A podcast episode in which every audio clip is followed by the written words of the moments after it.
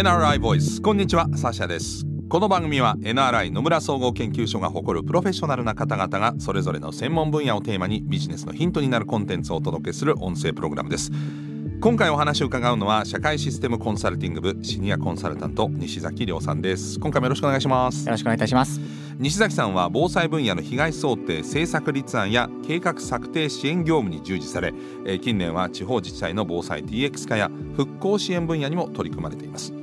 このシリーズではいつの間にか防災で災害に備えるをテーマにお話を伺っています。さて西崎さん今回は何でしょうか？はい。今回は個人の防災対策の実施状況についてです。NRI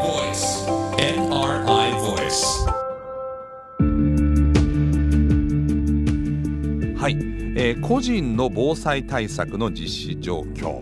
頻発そして激甚化しているもっと進むと考えられてるっていうのは前回1回目の話を聞きましたがそうなるとまあ当然ニュースで聞くことも多くなってるから一般市民の防災対策意識も高まってる気がするんですが実際どうでしょうか実際ですね実は2021年に野村総合研究所がアンケートを実施しまして、ええ、まあ、それは全国の男女約5000人を対象にしたアンケートなんですけれども、はい、まあ、そこでですねデータによると、まあ、災害に関する関心度は確かにおっしゃる通り高まってはいるものの、ね、はい、ただ実際に対策を取っているかというと残念ながら別問題だったと。やらなきゃいけない、はい、でもやってない。やってない。っていうのがよく見えてきてしまったかなというふうに思います、まあ、確かにですね今すぐ実施しなくても日常生活に支障もないですし、まあ、今一つやっぱ自分が被災するイメージっていうのを湧きにくいんではないかなというふうなところで先送りにされがちなのではないかなというふうに思ってます。個人的なこう経験で言うとまず何買っていいかわからない、はいでいつ起こるかわからないことに結構出費するのも気が引ける、はいまあなんかいいものがあった時に買おうかなとか、はい、すごくこの1個で全部のあの災害対策になるバッグとかがあったら買ってもいいけどそれで事足りるかどうかもあんまり分かんないから、どうしてもい。いのがあったらでいいかなって待っちゃう気がするんですよね。いやもうおっしゃる通りですね。やっぱりそそういうものがあると皆さん買うんでしょうけど、うん、やはりそのお金を出すってことに対しておっしゃる通りいつ起こるか分かんないですし、はい、使わずに流れていっちゃう可能性もあるのでやっぱ腰が上がりにくいですよね。えー保険とかでお金払ってるはずなのに、はい、物となると、はい、これ何のためにあと適正価格も見えないんですよね。この、災害バッグが例えばじゃあ1万円で売ってたとして、はい、同じ内容7,000円で売ってないかなと思っちゃうわけですよ。もうちょっと安いのあるか探してみようみたいので探してもないうちに結局忘れるみたいな日常の中で、僕はなんか結構そういう経験してるんですけどね。あ皆さんも多分同じような状況なのかなっていうふうには思ってますね。ね、だからこれやっぱりだから関心がないかって言われたら全然関心あるんですよ、はい。はい、でもじゃあ僕も同じで関心度の高さほど準備してるかって言われたら全然してない。全く何でもないわけではうちの場合はないですけど、はい、それでも足りてないなって気持ちは正直あります。実際に被害起きたら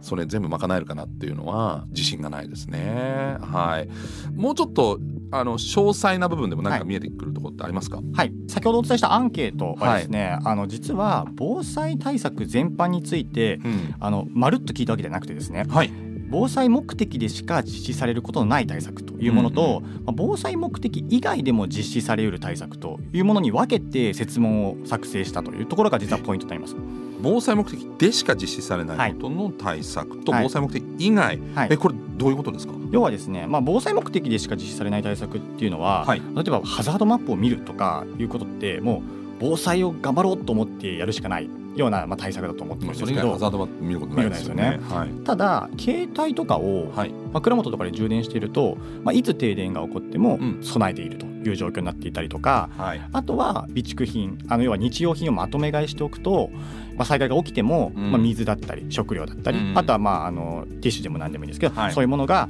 少しぐらい家から出られなくてももしくは買えない状況になったとしても使えるものが家にあると、まあ、こういうのは防災目的でやろうとしてるわけじゃなくて、まあ、日常生活の中でなんとなく便利そうだからやってたけど、うん、それがなぜか知らないけど防災対策になっている。なるほど。いうようなところが違いかなというふうに思います。防災関連のアプリ入れとくとかそうですね、はい、なんかピコンってなるようにしとくとか、はい、そういう携帯だけ一つとってもそういういろんな、まあ、防災目的だけではない対策というのもあると、はい、なるほど。あの他にも事前情報の収集っていう項目もあるんですって、はい、はい、そうですね。あの、まあ、防災目的でしか実施されることのない対策っていうのを、うん、まあ、事前情報の収集ですとかあとは住居の選択ですとか保険への加入、まあ、備蓄品の準備などのわけでちょっといろいろ説問を設定したので、はい、まあ、そこをちょっとお伝えできればなと思うんですけど、まず事前情報の収集というのに関しては、まあ、自分が被害に遭う可能性がどの程度あるのかもしくは実際に被害が発生しそうになった場合にどのように行動すべきかを事前に考えられているかということをまあイメージして例えばまあ普段から近所の地形ですね河川や崖あとは盛り土がどこにあるかですとかっていうのをまあハザードマップの情報を見ながら調べるようにしているですとか、あとは自宅に避難指示が出た場合に避難場所もしくは避難経路がどうやっていくかということを事前に確認できているかというようなところを選択肢として用意しました。うん、なるほど。この辺はそれこそ事前に見るかどうかですね。そうですね、自分の家はどのぐらい危ないかなとかそういうことも含めてですね、はい、住居選択という項目もあるんですね。はい、あります。重なるところもあるんですけど、はい、まあ、水害特に浸水や土砂災害が発生する場所っていうのは、うん、ハザードマップ等で事前にある程度確認ができるというものだと思います。で様々なもちろんご事情があるとは思いますけれどもやはり住居を選択するときに、うん、ある程度その住居の危険性を把握しておいて、えー、できる限り被害が想定されない場所に住居を、まあ、移すですとか選ぶっていうことが重要なんだろうなというふうに思っているので、まあ、そのような背景で例えば、まあ、多少購入費用、まあ、賃貸料が高かったとしても、まあ、河川沿いの低い場所ですとか、うん、あとは崖斜面付近を避けるなど、まあ、安全な地域を選ぶようにしているですとか、あとは防災性能が高い住宅を選ぶようにしているというようなところを選択肢として用意しました。なるほど。保険加入に関してはどうですか、はい、保険についてはまあ基本的にはそのまあ水害土砂災害の発生エリアにちょっと住んでしまった人向けなのかなというふうに思いますけれども、はい、主にそのような方に向けて、まあ、災害に備えてその住宅の家財の損害を保証する、うん、まあ、災害保険や共済などに加入するようにしているか。というような選択肢を作りましたが、まあ、この災害の保険はですね、まあ、災害は要は誰にでも起こりうるので、まあ、保険加入についても全ての人を対象にした選択肢としています。確かに。なんか何かにあの付帯してる場合もありますもんね,、はい、そうですね。災害全体を網羅してるとかね、はい、地震とかも含めて、はい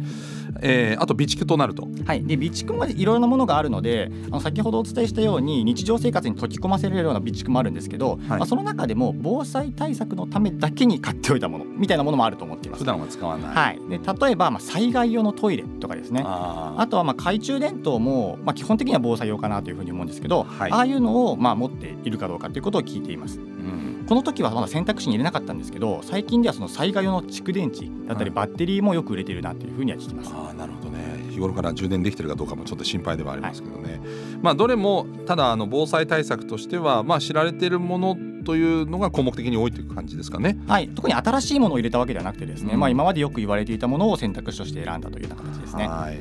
でそれを、えー、見たところ、はい、どのぐらいのまあ実施状況というか見えたんでしょうか？はい。えーとですねまあ、先ほどまでに紹介した選択肢も含む全16個についてお伺いをしたんですけれども、はい、えー、と平均の実施個数は約5個でした。なるほど。3分の1以下ですね、うん、でこの平均5個という数ももちろんあまり多いとは言えないんですけど、はい、最も多かったのが実は一つも対策を実施していない人が一番人数として多かった。数になります。でこれは非常に危惧すべき結果だなというふうに思っています保険も気にしてない、はい、自分の家がどんな状況なのかもわからない、はい、備蓄もしてない、はい、さらに、えー、そもそも家を選ぶときにどういう状況かも見てない、こういったことを網羅すると一つもやってない人が一番多い。一番多いんです。はい。えー、えじゃあその何もやってない人以外でいうともうちょっと平均は上がるってことですか、そうすると。平均が5でやってない人が一番多いってことは、まあまあやってる人は16分の、まあ、78910か分かんないけどぐらいやってて、はい、それ以外の人はほとんどやってないみたいな。そうですね。おっしゃる通りですね。あのやってる人はもちろんやっていただいて、うん、でもやっぱ圧倒的にやってない人が一番飛び抜けて多いっていうのが危惧すべきところだなというふうに思っています。えー、あのー、なんでですか？これもアンケートで見えますか？なぜかまでは実は見えてないんですよね。えーで逆にですねその必要性を感じるかっていうことについてはアンケートで聞いていて、はい、実施までには至ってないけど必要性を感じるというものも含めると実は平均11個になるんですね。なので、うん、大体6個ぐらいはやる必要があると分かっていてもやれてないと。はやってる人ですら、はい、半分ぐらいしかやってないってことそうですね、はい、うわそうですか。だからゼロの人はある程度必要性感じてても一つもやってないって人もいるってことですか、はい、はい、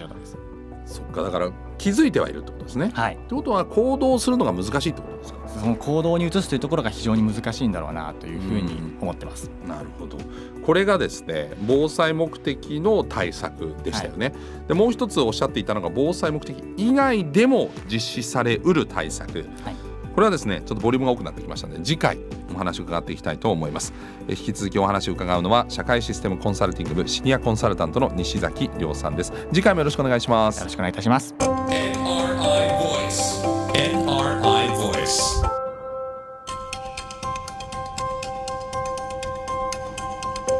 NRI ボイスこの番組はアップルや Google などのポッドキャストのほか NRI のウェブサイト内からもお聞きいただけます。NRI ボイスで検索してチェックしてください。引き続きいつの間にか防災で災害に備えるをテーマにお話を伺っていきます。ナビゲーターはサッシャでした。